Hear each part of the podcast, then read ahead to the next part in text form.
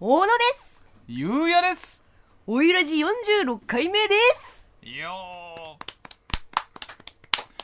小野さん社内でもまた一人新たなおゆらーが増えましたねそうなのよ、うんあの中テレの報道カメラマンがですねあの最近おゆらじを聞き始めて、え面白いじゃんって言ってね、うん大興奮だったんですよさっき40分でしょう尺が朝のウォーキングにちょうどいいんだははははって言ってたね、うん最初の頃より今の方がいいねはっはっはっはって言ってたね、うん小野さんが「あの人おいらじ聞いてるらしいよ」って言われてあちょっと試しに聞いてくれてるくらいなのかなと思ってうん、 「えおいらじ聞いてるんですか?」って言ったら「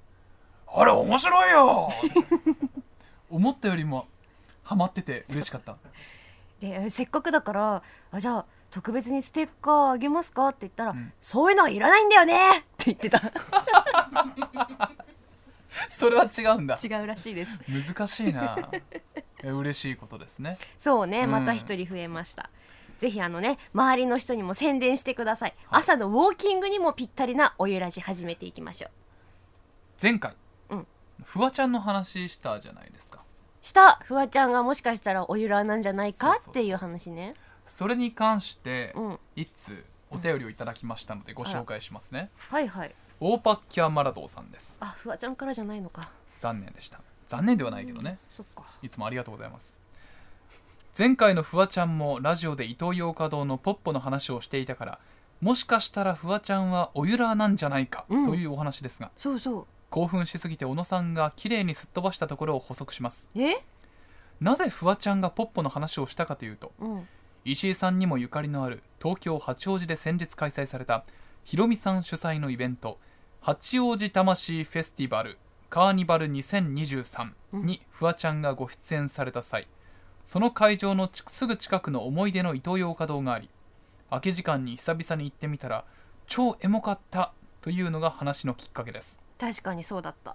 故にフワちゃんがおゆらーであるという可能性は完全に否定はできませんが少なくともおゆらじのようなしょっぱいラジオ番組にヒントを得てエピソードトークを展開したという線は残念ながら考えにくいと言わざるを得ませなんんだいしょっぱいラジオっていうのはどういう意味だい小野さんはじめ石井マラさんドスタッフの皆さん大勢のおゆらーの皆さんしんなりじゃなかったげんなりさせてしまってごめんなさいおゆらじが一人でも多くのリスナーに届くようこれからもみんなで山盛りに盛り上げていきましょう山盛りポテトだけにね山盛りポテトだけにしんなりとかって言ってるってことねうまいじゃないしょっぱいもでしょああそうかそうかあだからしょっぱいラジオって言ってたのう、ね、あーえ私はでもねもちろんそれも覚えてるよその前半部分私がすっ飛ばしたっておっしゃってるところももちろん覚えてますけれども、でもねだタイムリーじゃないでもタイムリーですねだもしかしたらね聞いてた可能性はね私はあると思うああ諦めてませんフワちゃんうんもしかしたら聞いてるかもしれない、まあ、可能性はなくはないそうだよなくはないけれどもちょっと可能性としてはしょっぱああーそんなことないです いそんなことないそんなことないですそんなことな いですかしょっぱいだのもね山盛りだのなんだのなんだの言ってますが、あのそろそろフワちゃんからね連絡来る頃だと思いますよ、メールにね、うん、待ってましょう待ってましょう、うんはいオーパッキャマラドーさんのはがき職人としての文章の巧みさには脱帽で すねいつも盛り上クオげてくださってリティあがりもがうとうご本ざい当にま高いありがとうございます、す、ね、いずれかはいずそのうちさあのフワちゃんの「オールナイトニッポン」とやっぱ「おゆらじ」の「オールナイトニッポンが」うんあのコラボする日が来るんじゃないかなって思っ来てるかな、うん、だからまずじはゃあ私たちもそう頑張って私たいきましちょうがあのオールナイトニッポン目指していきましょう頑張っていきましょうはいはいそれではタイトルコール参りましょう小野とゆうやのほのぼの夕焼けラジなんかうまいこと言いたかったけど全然出なかったなマラドーさんに教えてもらおうぜ皆さんこんにちは最近ずっとちょっと風邪気味です小野です皆皆さんこんにちはテンション上げてこうぜポテトだけにね石井優也です、うまいこと言ってみたうおー確かにこんがり焼けたポテトみたいな色してるわん、今誰が上げすぎたカリカリポテトやなでもあの下に残ってるカリッとしたのが美味しいっていう意見もあるからねねでもねあのポッポのね山盛りポテトはねしんなりしてるのが美味し俺はポッポにはなれねいなれないね、うん、ポッポではないポッポ石井ではないねポッポも石井ではないですねカリカリ石井確かにすごくカリカリしてそううん一番そこに残ったしょっぱいかるカリッとしたやつねあのちょっとこう先っちょだけ残ってるそうそうそうそうそうそうそう短めのねポテト、うんカリカリポテトねカリカリポテトっていうのあれ、うんあれ好きだよねみんなうーんで小野さんなんて言ったっけ小野さんなんて言ったあ私ね風邪気味なのあそうなんですかそうでもちょっとだけねあのなんかね不思議なんだけどあの鼻水がね止まらなくて、夜あれじゃないですか、うん昨日の「ゴジテレ」で天気コーナー手伝ってたからじゃないですか昨日すっごい寒かったじゃないですか寒かっ気た温も低くて風が強くてさそうそうで小野さんんは天気コーナーのサポート役として、うまん、あ裏方でいろいろ物を出し入れしたりしてたんですよねそうそうそうそれじゃないあーそれはあるね、うん大いにある私半年ぶりくらいに天気のそのサポートに入ったわけですよ、でね昨日ねその屋外だけど熱々のピザをうん食べましょうっていう天気コーナーだったわけなんかピザの日かなんかだったんだよねそうそう昨そうで冷凍ピザに一工夫するともさらに美味しくなります日よ、がで私はまあ裏方としてピザを作る係だったのようん、ほう温めたりとかね ででさあれ面白かったよ最初テはレビで見てたら最初がねあのー冷凍ピザにナッツを砕いたナッツをこうし敷き詰めて、オーブンに入れて焼いて最後にこう蜂蜜かけて食べようってやつねうん、美味しそうだねそうで私役係だったから CM 中とかは火加減見つつ、うんあのオーブン入れて焼いてたわけよ、ほんでじゃあ本番入りましたもう MC オープンって言って開けたらさ出てきたのがあの丸焦げのピザ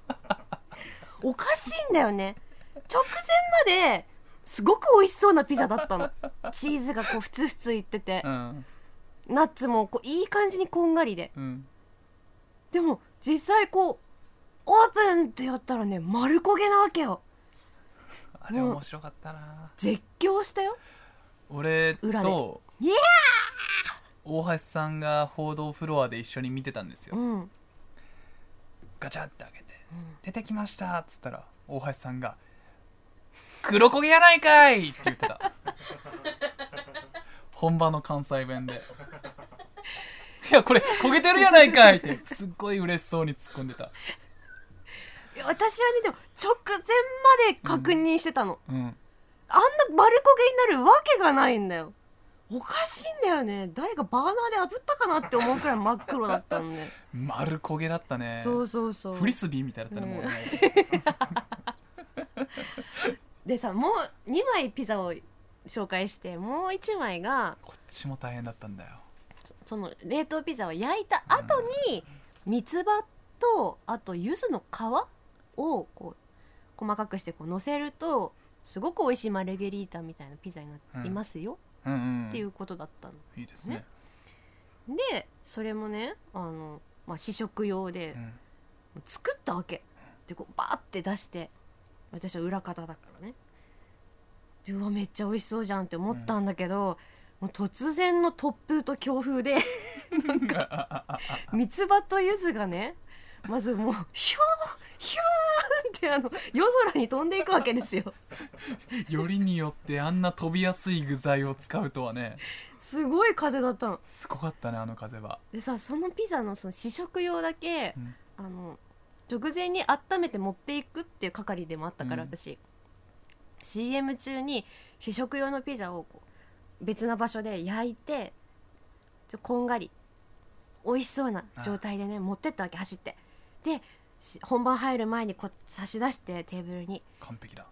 でいざ食べようって時にものすごい風が吹いてすごさかったね私がせっかく温めたピザひっくり返って ね本番中だよ布団寝ちゃった裏返しになっちゃってそのままヒューンって富士急ハイランドぐらいだよねピザ飛ぶのいやこれがフライングピザ事件っていうんだけどうんもうもう大絶叫だった私もあうれは本面白か番っにた多な分声入ってるかもっていうぐらい「いやーギャー!」って言って面白かったなあれ見てほしいみんなにあれ YouTube とか上がってないで本番終わってこう後片付けするじゃないいろいろこううん持ってってさ、あのスタジオ裏に行ったらあのちょっと責任者の人がさ、うんボソボソって私のとこ来て喋るのやっぱな小野ちゃんが関わるとこうなんだよなって言ってひどくないそりゃ半年ぶりだけどさ引き 強っ嵐を呼んじゃった私がいけないのかうんピザがいけないのかえピザに罪はないでしょすごいねあれは面白かったなでなんか野尻さんが食べるうん時にも風がブワーって吹いて机の上にあったピザの上に乗ってた水菜がふわーって飛んじゃったんだよね、うんその時に「あー」って野尻さんも前のピザを押さえてたんですうよ、んうんその時に隣で加藤沢アナウンサーが「皆さん強風にはくれぐれもご注意ください」って言っててそんな強風の中外でピザ食ってんじゃないよってい ういやでも突然だったのあれちょあれ面白かったっと前までそんなに風は吹いてなかったあんたらに言われたくないわって多分視聴者の人みんな思ってたとい思うやそうだよねでもそうそう視聴率高かったよ多分あれわはかんない見ちゃうもん釘付けですよいやだから面白かっねたなもう反省してじゃあどうすればよかったかなって思ってもね、うん正解が思いつかないわけその養生テープでピザくっつけるわけにいかやないだでしょやいだやだやだ、かないじゃないうん、いま、未だに正解が分かってない飛ぶべきピザだったんだな運命だった飛ぶべくして飛んだピザもう、うんヒヤヒヤだったよ私いねや面白かったですよ丸焦げだし飛んでくしさももう美味しそうでしたピザ うねうん本当ほんほんとほんとほんと本当よかうった、ん味は美味しかったですよ私もあの後食べたけどやってほしい皆冷えさん冷えにのピザねうん室内で皆さん食べてください、そうだね、ん外で食べちゃダメですよダメだよ、ねうん、だからクリスマスにもおすすめですはい、はいアレンジしてくださいそんなフライングピザ事件でした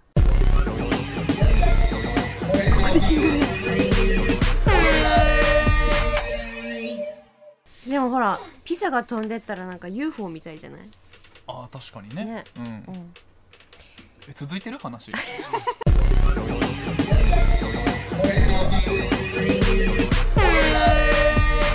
改めまして小野さゆりです石井優也ですさあさあさあゆはいはいうたんは,、またまた忙しくなりますねそうねうん小野さんがピザ飛ばしてる時に、うん僕 飛はばしたわけじゃないんだよ高校サッカーのうん全国大会の組み合わせ抽選会に参加してたんですよね、そうねで少子高校が全国大会に行くことになって、うん僕もチームに同行するんですけどうんうん初戦の相手がなんと前回大会優勝の岡山県代表の岡山学芸館ディフェンディングチャンピオンと戦うということが決まりました、前回大会の優勝校でしょ、うん、こりゃすごいことになりましたよ福島県どよめきましたからね会場がおおってねおーマジかっつってえっ、と大晦日だね大晦日大晦日に初戦うんでも今年はね少子高校本当に強いんですよもう全国の中でも優勝候補筆頭って言われるぐらい勝ってほしいねそうで私は勝ち続ける限り12月31日からずーっと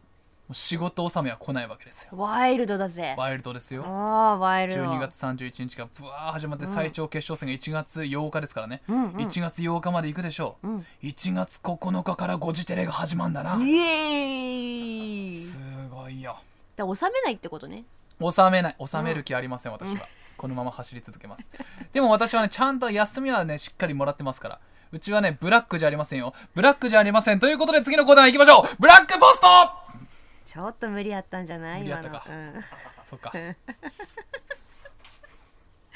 まあ行きましょう行きましょうちょっとだから駆け抜けてみたんですけど、あなるほどね、はいあそういったところもちょっとうまいこと言ってみた感じ、まあ無理だったなだってエコー間に合わなかったもん確かにああ寒掛け合いすぎていねということではい久々ですね、そうそう久々のブラックポストのコーナーに参りましょうね、まあ、このコーナーはドロドロした人間関係や恋愛での悩み日頃の愚痴など皆さんが普段抱えているブラックなエピソードを募集するコーナーになっています、はいここでエコーこれは BGM です自分の声のエコーかと思ったらオレンジポストの音楽をもじった BGM でしたブラックポスト BGM でございます、えー、もうじゃあ来てるのねいきますようん聞きたいまずはこちら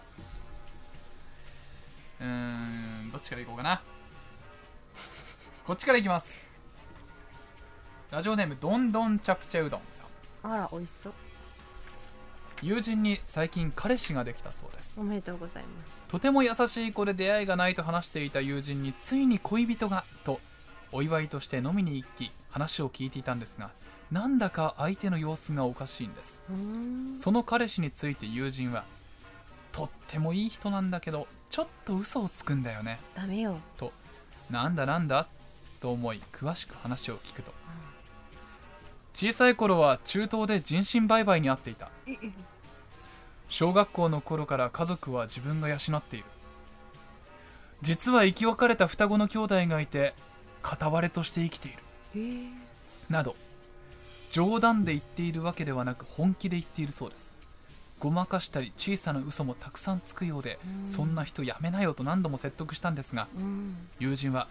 嘘をつくのは嫌だけど他に私のことを好きになってくれる人なんていないからあーとなかなか別れる決断をしてくれません現在進行形のブラックエピソードに遭ってしまったお話ですなんとか救ってあげたいんだけど補足マッチングアプリで出会った年上の彼氏だそうですうわー怖いわ本当の可能性も捨てきれないっちゃ捨てきれないーか、怖いねだってもう嘘ってのはもう分かってるんだよまあね、嘘だろうね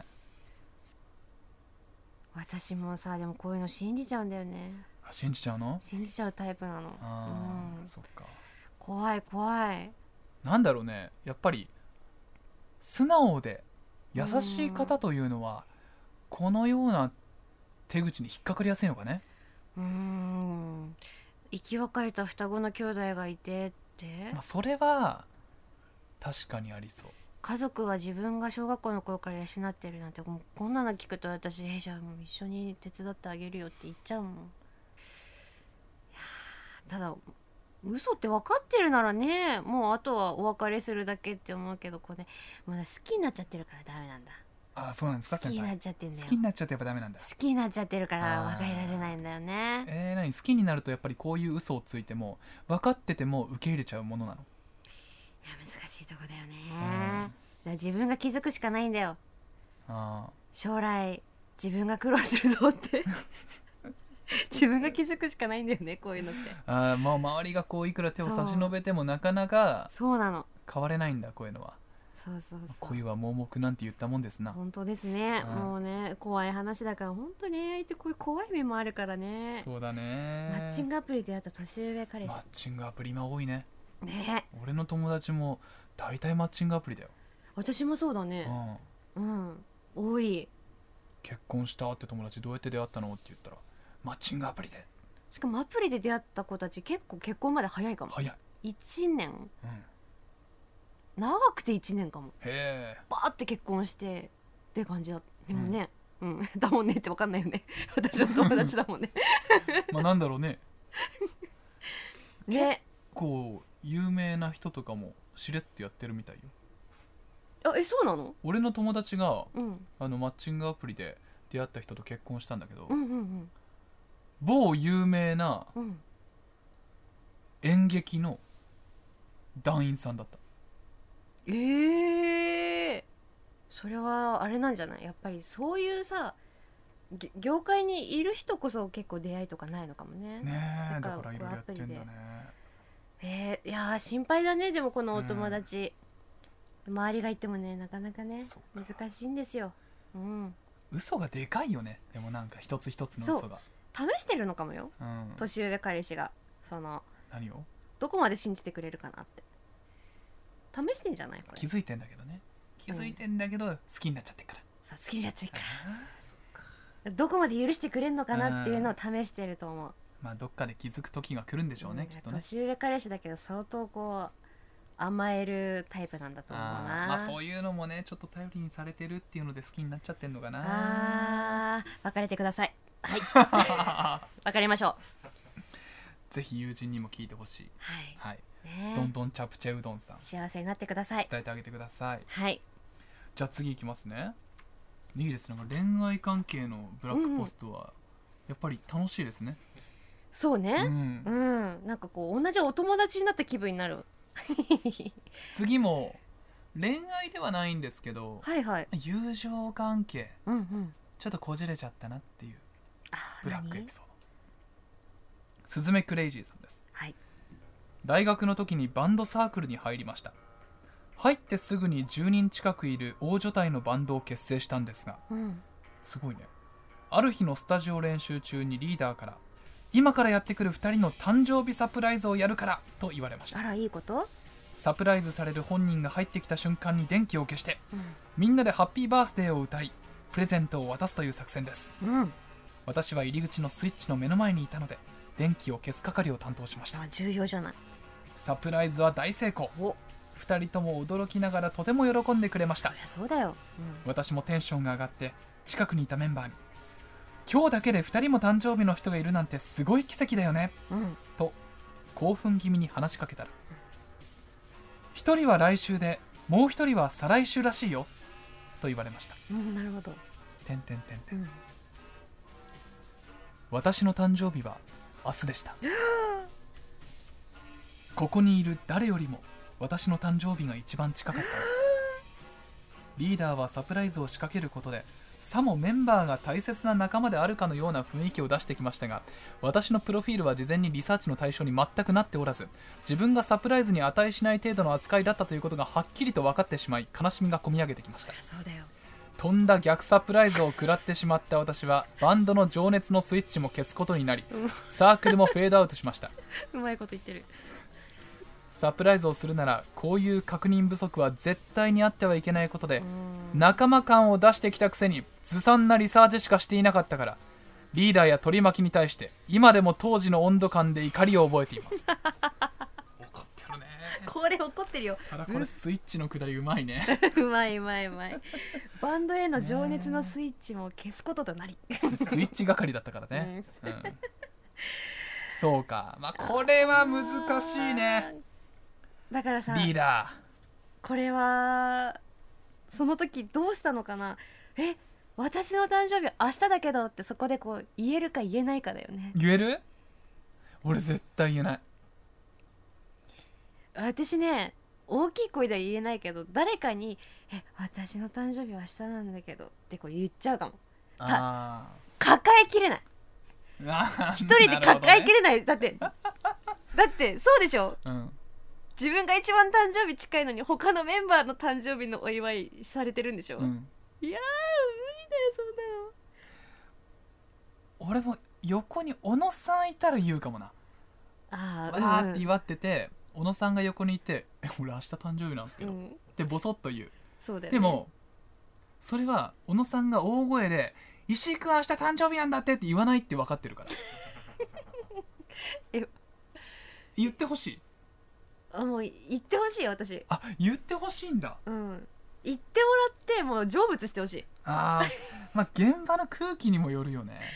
確かになで10人のバンドバンドなんでしょえこれどうなんだろうど抱えきれないよ言えない言えないか言えないあみんな言えないんだってう俺二次会とかのちょっとこうグダグダしたタイミングで言って笑いにしたいかもうんそうそうなんかどちらにしても笑いにしてくれた方が楽だよねこの場で言うのはちょっと俺は言えないな言えないかそっか言ってって言ったら俺言いますようんじゃあもう一本ろうそくさしてよ私のろうそくもさしてって言って私も明日誕生日イエーイどえ空っ気て怖くないそれそれ空気怖いなえできないそれは勝負に出すぎえあ本う当、んえもう早く早くその場をこうなんとか収めたいって思っちゃう一回落ち着けてぐっとこらえて後日笑い話にした方がいいとああそう、思う、そういうタイプ、うん、それが仲いい人が別にいたらうんうんあじゃあさゆりちゃんの誕生日会ちょっと別でやろうよみたいなうんうん、ボソって言ったらなるかもしれないけどそこで「はい私誕生日です!」って言っちゃったら結構すごい空気になるかもよ私はねだからこう石井くんとかに隣にいたら「ね私誕生日なんだけど明日」って言ってでもなんか仲間外れにされちゃったあーあのケーキにもう一本ろうそくさしてで大声で言ってくれないって言うと思う小野さんも誕生日です言われたらどうするんですかあーでも言えるかもな俺なんか笑いにだでも今俺が想像してるのは、うん今のアナウンス部のメンバーだからあー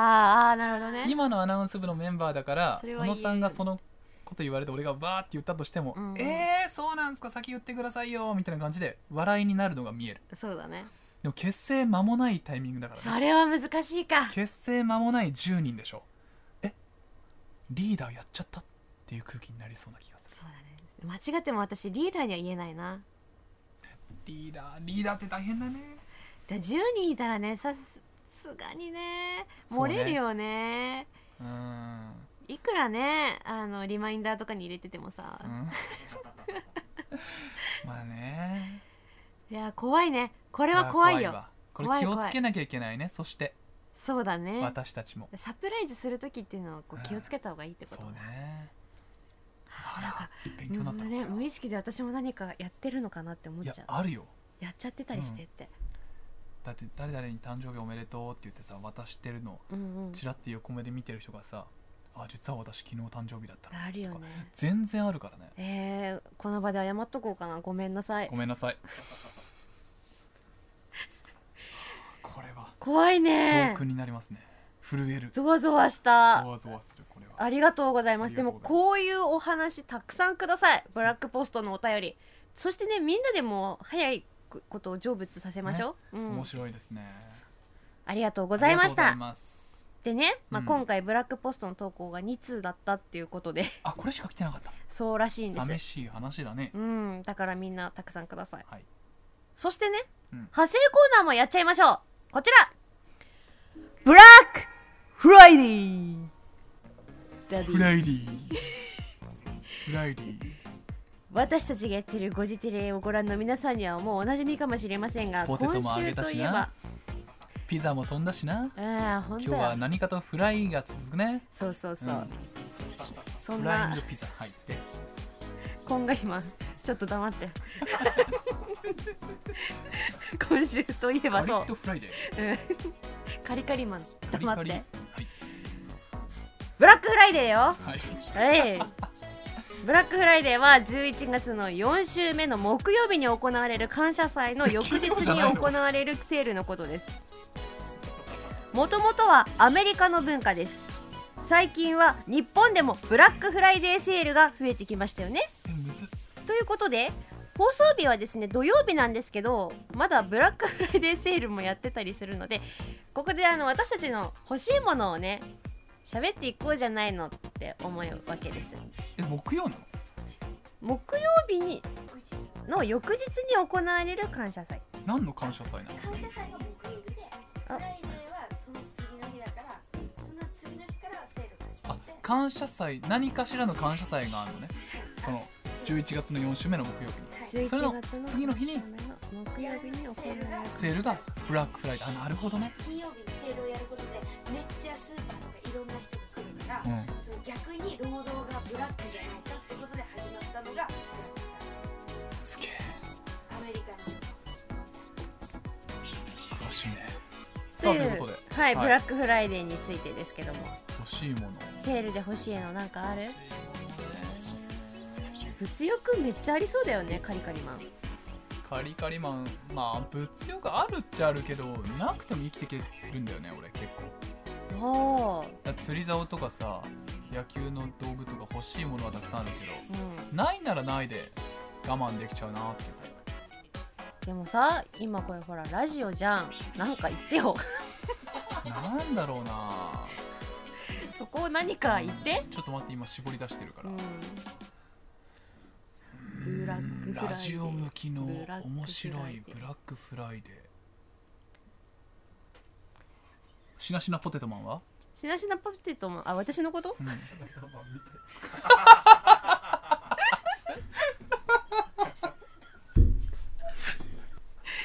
しなだマン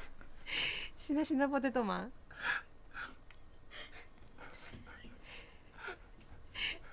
これごじてり聞いてるとしか知らないね「ゴジテレ中」っていう番組僕とのさんでやってて、あのブラックフライデーおじさんっていうのがあの今週登場してるんですよそうそそうのブラックフライデーおじさんをやってるのが品田マンっていうはいお笑い芸人の方芸なん人ですさけんどなんねですよねでもその品田マンは名字が品田だから品田マうんンしなしなポテトマンから品田マンになってるわけじゃありませんよっていうことだけは言っておき たい私は小野さんに対してしなしなポテトマンって言ったしなしなポテトマンよくよく考えたらしなしなポテトウーマンだったっていう話ですねはい何かあります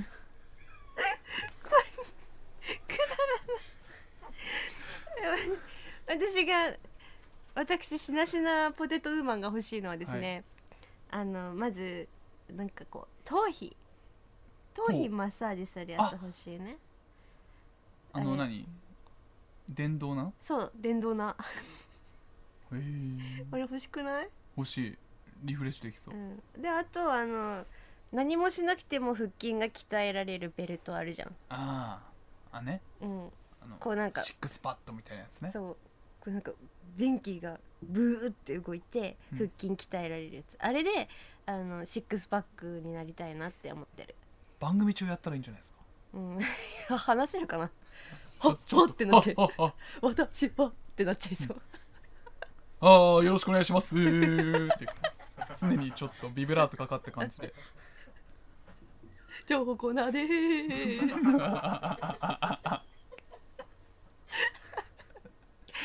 であれ欲しいのあれ聞きそうっすよねあれ聞くのかな、うんどうなんだろうねえ聞くでしうょんよく通販でもやってるしさ野さん最近ちょっと筋トレ意識高いですよねあそうそうそう、ね結構ね腕とかはね筋肉ついてきたんだけどお腹がねお腹ねお腹の筋肉がつかないわけですよあ、ーうん、だからあれ欲しい買って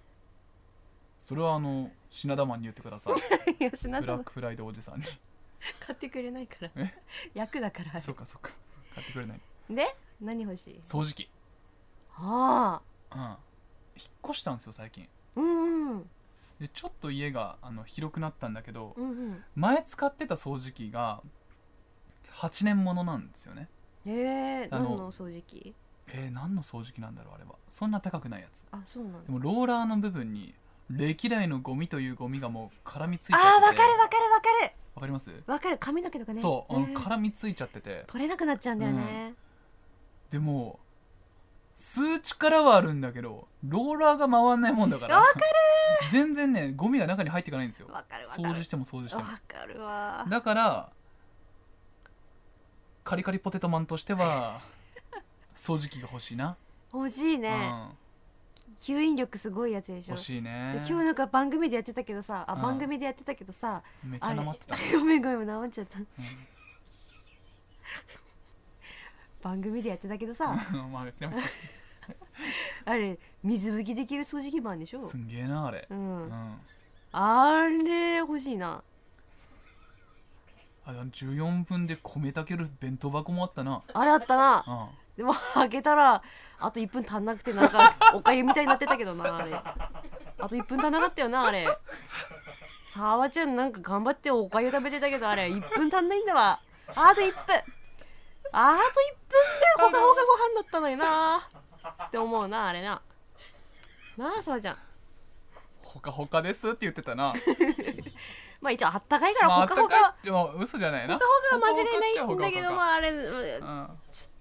おかゆだったなまあ生放送まあ、あと1分あれやなちゃんと炊き上がってたけどなあれ一分だったディレクターも言ってた最後、うんあの戻ってきてうんあと1分一分なあと1分だったあー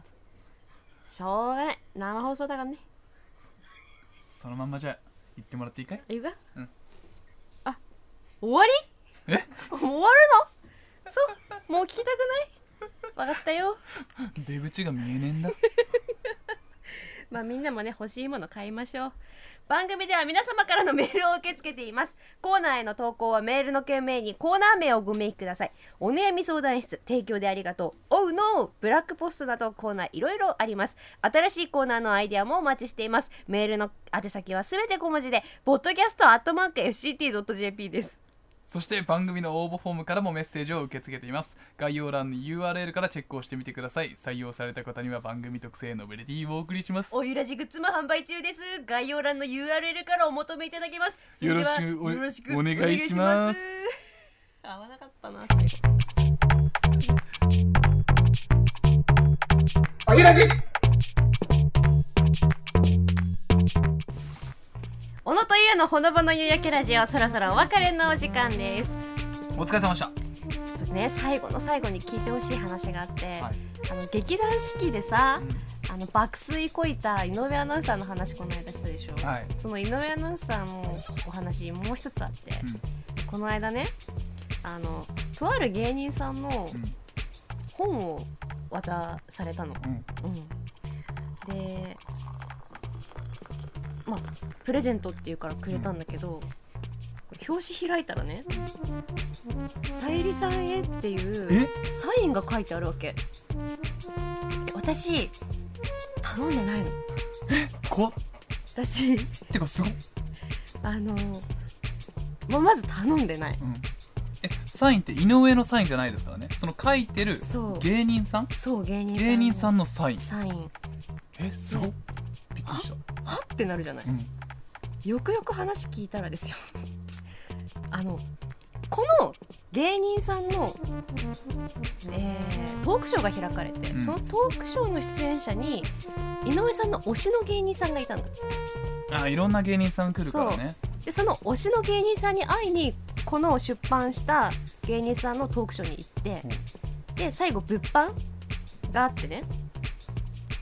この推しの芸人さんに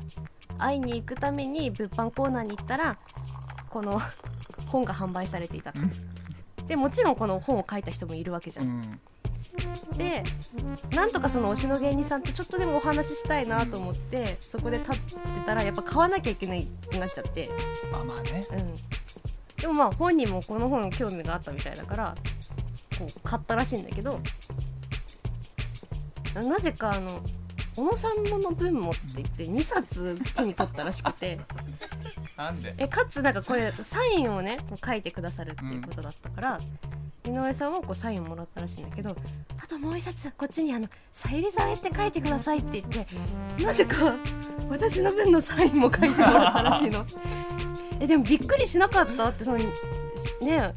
もう一人名前うんさゆりさんへってなんか言われて、この芸人さん大丈夫だったって言ったらびっくりしてたって言ってたよねえささゆりさんへってなった、あなたじゃないんですかうん、しかもあれだよね結構有名な芸人さんですよねもちろんうんすっごい有名な芸人さん、すごい小野さん今日あれだよね俺があげたドライマンゴーを食べながらこれ読んでたよね読んでた読んでた、ねえあ中身はすごく面白いおう面白い、あうよかったじん、しまあ井上さんに感謝してるんだけどもとても怖いなってゃん、うん井上はその推しの人からのサインはもらえたのもらえてないもらえてないのしなんか緊張しちゃってうん結局推しの芸人さんとはお話もできなくて帰ってきたって言ってたじゃあ本2冊買った人だそうかわいそうわけわからないですよ。わけわかんないわけわかんない話を今しました。あら怖いね 怖い。これもブラックポストや。同級のブラックポストが最後に飛んできました、ただあのとても内容は面白い本だなと思いました。ありがとうございぜまひす。次貸してください、はい、わかりました。サイン書いて返すわ いいわ。